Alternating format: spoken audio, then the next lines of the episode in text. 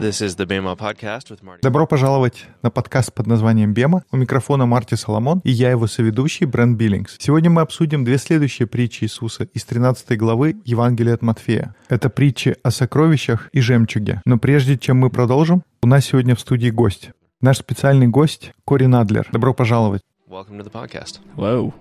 Hi. Corey, tell us who you are. Corey, well, I'll tell a little bit of who you are. Corey was uh, WSU. Are you, are you, are you an alum? Кори, ты мог бы пару слов о себе? Ну, я закончил ВГУ, уже защитил диплом. Are you a working man now? Uh, no, I'm trying to be a working man right Okay, now. That's good. Applying though. for jobs. All right, good. Yeah. Ooh. Еще пока не работаю, ищу работу. Do you need to be in an area? Ты ищешь где-то в своем родном городе Спокан. Так что если кому-то нужен биохимик, Спокан, обращайтесь. Yeah.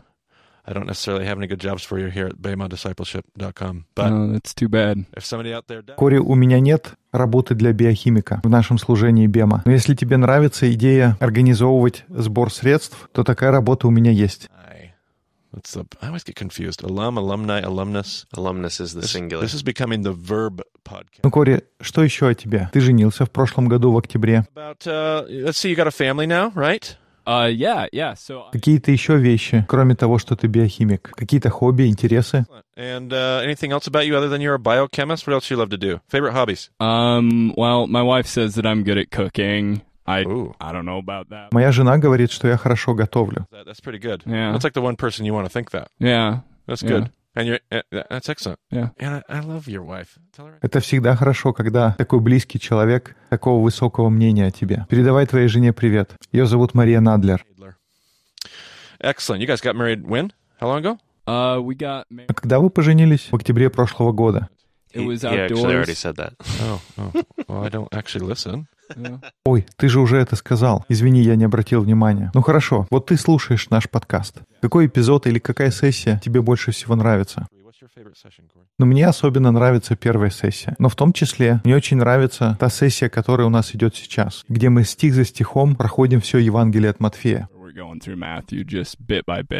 Man, that is from everybody I've heard. That is popular opinion. Похоже, что большинство людей такого же мнения. Хотя был один человек, который сказал, что ему очень понравилась вторая сессия. В целом люди считают, что вторая сессия хорошая, но немного сложновато. Slog. I We would slogged say- through session two.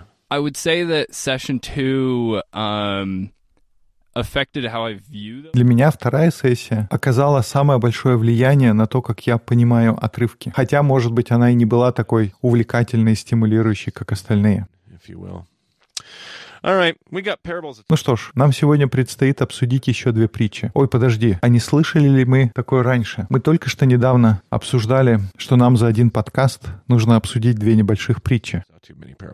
Um, recently, Yeah. What, what were we talking about when we saw too many parables? mustard seed. У нас недавно был подкаст, где были притчи о горчичном зерне и дрожжах. На прошлом подкасте мы говорили, что Иисус в ответ на просьбу объяснить притчу о сорняках рассказал практически отдельную притчу. И мы предположили, что, скорее всего, он дальше вернется и продолжит то же самое направление которое он задал предыдущими притчами о почвах, о сорняках, о горчичном семени и дрожжах. Нам следует ожидать, что он вернется к этому учению и, возможно, расширит и даст какую-то новую информацию. Но мы должны ожидать, что в этих притчах будут встречаться одни и те же темы. Это не будет нового учения. Он, скорее всего, повторит те же самые уроки, которые он уже давал. И для меня это звучит интересно, что в первой части было две маленьких притчи, и сейчас у нас опять идут две маленьких притчи. Кажется, здесь есть параллелизм или даже, возможно, хиазм. У меня были мысли, и я пытался прийти к какому-то заключению. Хотя я не такой специалист, как Кен Бейли. На мой взгляд, здесь точно есть параллели. Ну что, я начинаю читать?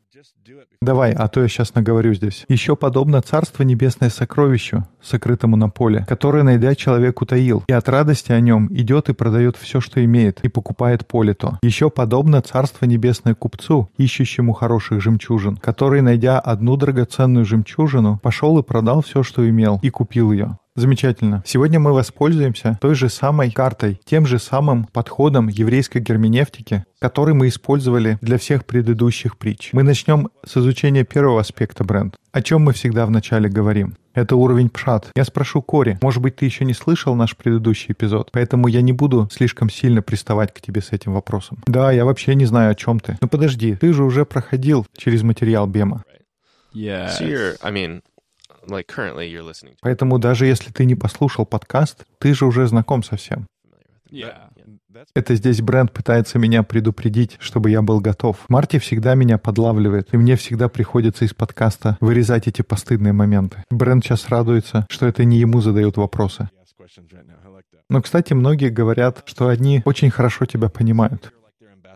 Люди говорят, давай-давай, продолжай задавать ему вопросы. Он похож на нас. Ты как бы личность, которая представляет всех наших слушателей. Постоянно попадаю в неловкие ситуации. Ну ладно, если мы посмотрим на уровень пшат, что можно взять для себя при поверхностном прочтении?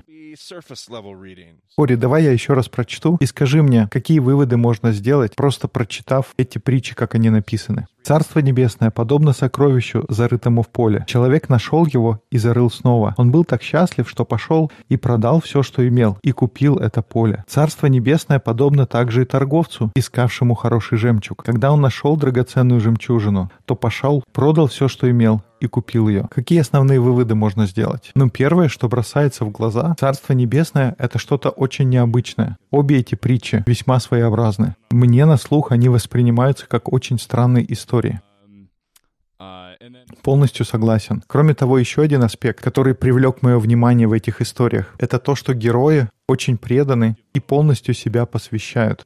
Интересно, что преданность проявляется практически в каждой истории. Они, по сути, готовы отказаться от всего, чтобы достичь своей цели. Они видят огромную ценность в том, что они нашли, и поэтому они идут, отказываются от всего остального, потому что это кажется незначительным по сравнению с той вещью, которую они хотят заполучить. И Брент и сказал, что Царство Небесное — это что-то странное. Мне кажется, мы уже обсуждали что-то подобное в притче о горчичном зерне. Что это был за термин, который мы тогда сказали? Какой был один из наших выводов о Царстве Небесном? Мы говорили, что царство противоречит интуиции. Похоже, контринтуитивное царство, оно встречается и здесь. Основная мысль была в том, что Царство Небесное невозможно понять, исходя из логики. Оно не подчиняется обычному нашему восприятию. Оно противоречит обычным представлениям. Кстати, об обычных представлениях. Это вообще нормально, что человек ходит по чужому полю и копает там, где ему, в общем-то, и нельзя. Но я бы так не подумал. И это, кстати, хороший момент. Давай его запомним, потому что к нему, по крайней мере, к части его, мы вернемся чуть позже. Хорошо. Следующий уровень после пшат. О чем мы обычно говорим, мистер Биллингс? Дальше идет ремес. Да, теперь мы должны отправиться на поиск ремеса. И одна из первых мыслей, которая приходит в голову, и на самом деле, конечно, не должно быть так, что ты просто подумал, провел систематический анализ и нашел параллели с Ветхим Заветом. Это должна быть своего рода борьба. Нужно остановиться, пойти искать в электронной Библии, на biblegateway.com, искать в памяти, спорить с другими людьми.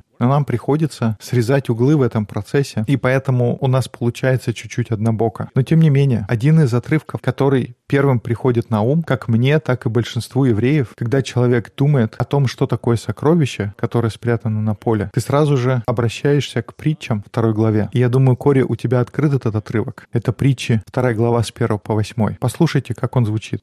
understanding. Да, это притча 2, 1, 8. «Сын мой, если ты примешь слова мои и сохранишь при себе заповеди мои, так что ухо твое сделаешь внимательным к мудрости и наклонишь сердце твое к размышлению, если будешь призывать знания и взывать к разуму, если будешь искать его как серебра и отыскивать его как сокровище, то уразумеешь страх Господень и найдешь познание о Боге. Ибо Господь дает мудрость из уст его знаний и разум. Он сохраняет для праведных спасение. Он щит для кадящих непорочно. Он охраняет пути правды и оберегает стезю святых своих. Здесь в середине стих, там так и говорится, будешь искать его как серебра и отыскивать как сокровище. Кажется, очевидный параллель. Если я слушаю притчу о том, что кто-то ищет, как ты сказал, даже на чужих полях, когда речь заходит о поиске спрятанных сокровищ, это тот отрывок, который первым приходит на ум. Add to that the fact И кроме того, жемчужина, о которой говорится в следующей притче, часто используется как еврейская идиома, которая означает небольшую пословицу или зерно, которое содержит в себе мудрость. Они называют такие крупицы жемчугом. Так что выглядит так, что все подходит. И поэтому в каком-то смысле это и есть ремес. По крайней мере, это то, с чем бы я боролся, когда бы размышлял об этом. Я не буду до конца уверен, действительно ли это ремес. И поэтому я перехожу на следующий уровень. Этот уровень называется драж. Давай подумаем, если это наш ремес, намек, который содержится в этой притче, он говорит об отрывке в книге притч, то это означает, что это глубинная мысль Иисуса, драж, который содержится в его учении. Он состоит в том, что понимание мудрости царства — это то, что нужно искать и нужно копать. Это не что-то, что лежит на поверхности. Ради этого нужно работать. Это знание не лежит просто так на улице. Этот человек шел по полю и специально копал его. Это требует усилий. Другими словами, если ты не готов приготовить свою почву и приложить усилия, ты не найдешь мудрость, которая зарыта в поле. Эта мудрость сокрыта так же, как сокровище. Или о чем мы еще говорили? Это сокрыто как семена. Или если даже расширить это понятие, это как дрожжи, которые замешивают в тесто. Царство небесное — это что-то необычное, что-то, что всегда контринтуитивно. Это всегда что-то небольшое, начинается с чего-то скрытого. И это контрастирует с тем, что говорил Иоанн Креститель. Он говорит, что царство — это что-то громкое, с фанфарами, но царство небесное, оно скрыто, и его невозможно найти без того, чтобы копать и искать. И это требует упорной работы. В какой-то мере это требует определенных усилий. It's on Proverbs 2 about understanding, that word understanding. Now, go back and think about the parable of the soils. What was the difference? И обратите внимание, во второй главе притч говорится о понимании. И если вернуться обратно к притче о почвах, Кори, может быть, ты помнишь, что отличало хорошую почву в той притче? Это был кто-то, кто слышит слово или что-то в этом духе, я не уверен.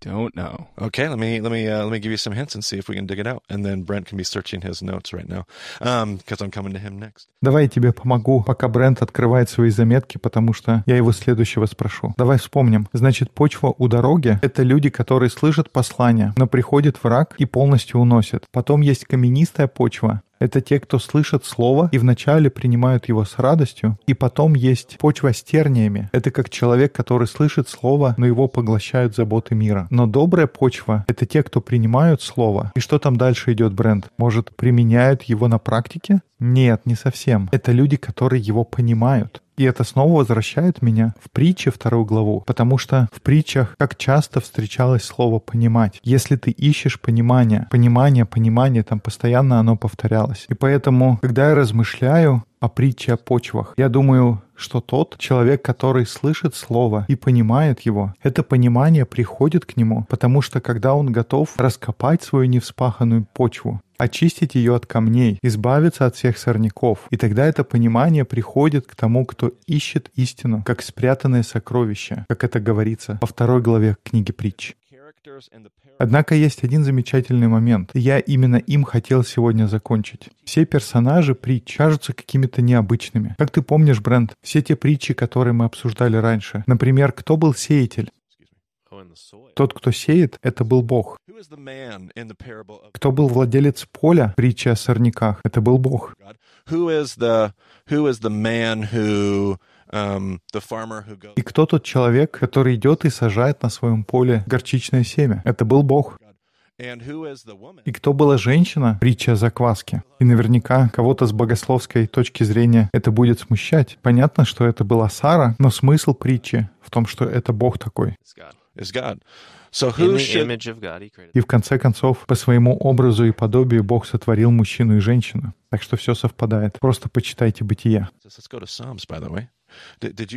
Ну давай даже не «Бытие», давай откроем псалмы. Кстати, совершенно сторонняя заметка, можно сказать, бонусный эпизод к 113 серии. Раввины всегда отмечали, что в псалмах есть множество описаний кем представлен Бог. Там говорится, что Бог — это крепость, Бог — это скала, еще множество других сравнений. Его сравнивают с различными животными, другими сущностями. И что касается человека, Бога сравнивают с тремя различными фигурами. В псалмах, очевидно, говорится, что Бог — это Отец. Еще один образ — это образ кормящей матери. И поэтому женщина становится образом Божьим. Я думаю, где-то три раза в псалмах автор говорит, что Бог, Он как кормящая мать, проявляет заботу, уход и сострадание. И еще один образ — это то, что Бог, Он как пастух. И, Кори, можно я тебя спрошу? Помнишь ли ты, где мы сталкиваемся с пастухом, женщиной и отцом? Но мне несколько мест приходят в Библии, где присутствует одновременно фигура пастуха, женщины и отца.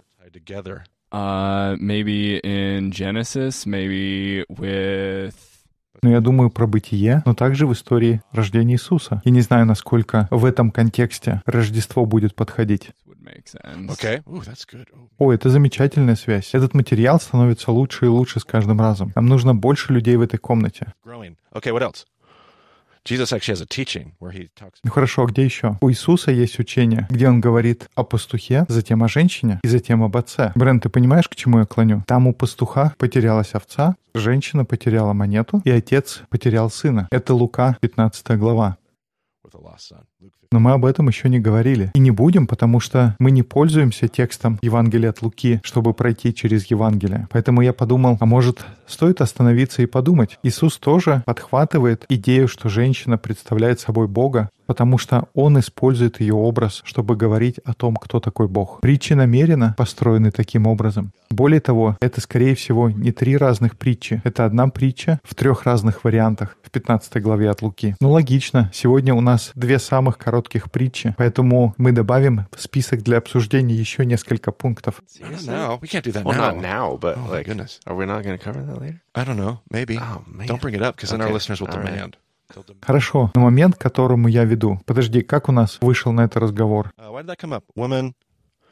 Um, oh, the woman in the dough. Yeah, yeah, yeah, yeah, yeah. So, so God is the the farmer. Ах да, притча о женщине и закваске. То есть Бог — это владелец поля, Бог — хозяин, который посеял, и Бог — это женщина. И мы видим во всех предыдущих притчах, и мы еще потом обсудим притчу о рыбе в сетях. Но кто начальник ловцов, которые разбирают рыбу в сетях? Fish in the net.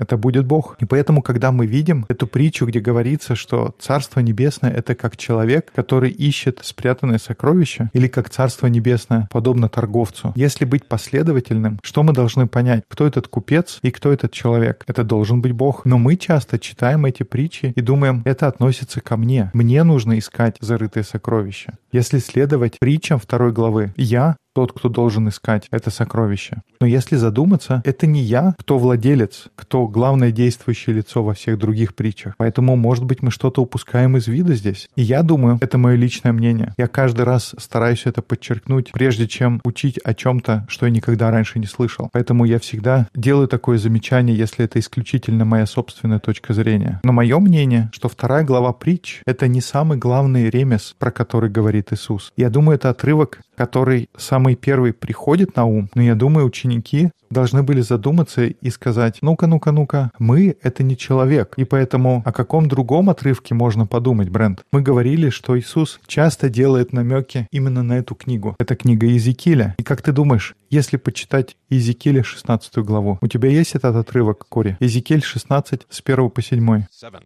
The word of the Lord came to me, Son of man, confront. «И было ко мне слово Господне, Сын человеческий, выскажи Иерусалиму мерзости его, и скажи, так говорит Господь Бог, черри Иерусалима, твой корень и твоя родина в земле ханаанской, Отец твой Амарей и мать твоя хитиянка, при рождении твоем, в день, когда ты родилась, пупа твоего не отрезали, и водою ты не была омыта для очищения, и солью не была осолена, и пеленами не повита. Ничей глаз не сжалился над тобою, чтобы из милости к тебе сделать тебе что-нибудь из этого. Но ты выброшена была на поле, по презрению к жизни твоей в день рождения твоего. И проходил я мимо тебя и увидел тебя брошенную на попрание в кровях твоих. И сказал тебе, в кровях твоих живи. Так я сказал тебе, в кровях твоих живи. Умножил тебя, как полевые растения. Ты выросла и стала большая, и достигла превосходной красоты. Поднялись груди, и волоса у тебя выросли, но ты была нога и не покрыта. Stark naked. Я слышу это, и я думаю, здесь говорится о том, что Бог находит что-то в поле. И если почитать всю остальную часть 16 главы книги Иезекииль, вы увидите, как он говорит о том, как Бог сильно любил и лелеял это сокровище, которое он нашел. И я спрашиваю себя, притчи о сокровищах и жемчужине, может быть, это притча о том, что Бог нашел, а не о том, что мы должны искать мудрость. Может быть, на самом деле эти притчи говорят о том, что Бог находит свой народ.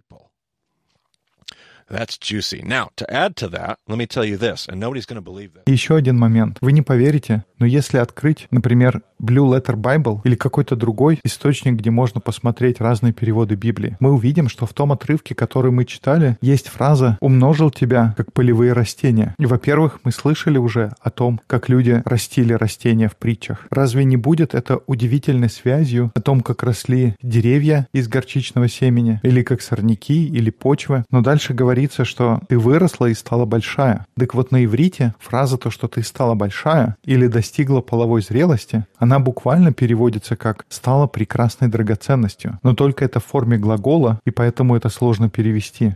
Этот отрывок заряжен сексуальным подтекстом. Это не в плане какой-то вульгарности или неуместного применения, но оригинальный язык иврита очень возбуждающий и сексуально заряженный тон, который слышала его первоначальная аудитория.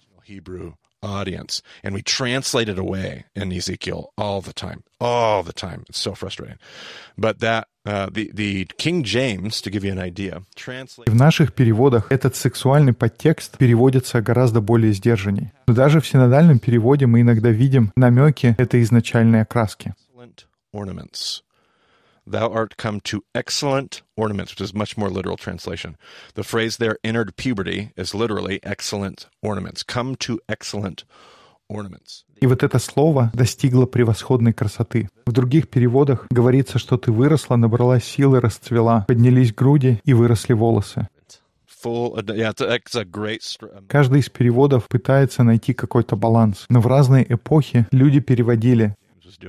So would you say that that's sort of that phrase is sort of like an author in like the 1800s writing about somebody blossoming into their womanhood or yes, whatever. great. Yeah, absolutely, absolutely. Yes, uh, this adornment. Есть такой перевод, что ты выросла, стала большая и явилась в драгоценных украшениях. language type situation. Um, now, in Hebrew thought, uh, another thing that ne- we need to stack onto that is the word for jewel. Я думаю, в еврейском понимании это слово «украшение». Слово «жемчужина» в еврейском понимании его нет такого.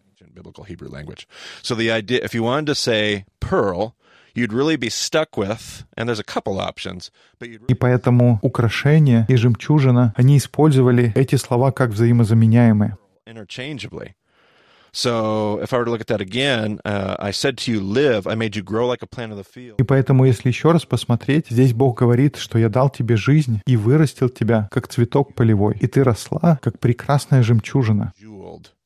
Notice in this additional remez allows us to see the man and the merchant as God character. Тогда смотрите, этот другой ремес позволяет нам посмотреть на человека и на купца, как на тех, кто проявляют характер Бога. Это также добавляет еще один слой к тому учению, что Царство Небесное — это истина о том, что Бог находит свой народ. То есть Он находит нас с вами, меня, Брента, Кори, каждого из наших слушателей. Бог находит нас. Он находит сокровище, драгоценный камень, жемчужину. И мы были настолько ценны для Него, что когда Он нас нашел, Он был готов на все. Он отдал все, чтобы только приобрести тебя. Он отказался от всего, и в этом есть смысл Евангелия. Бог готов продать все и пойти на что угодно, лишь бы только заполучить нас. Нет границ, чтобы Он был готов сделать ради нас. Он без колебаний пошел на все, точно как Кори сказал. Он видит нашу истинную ценность и готов отдать все, чтобы сделать нас своей собственностью.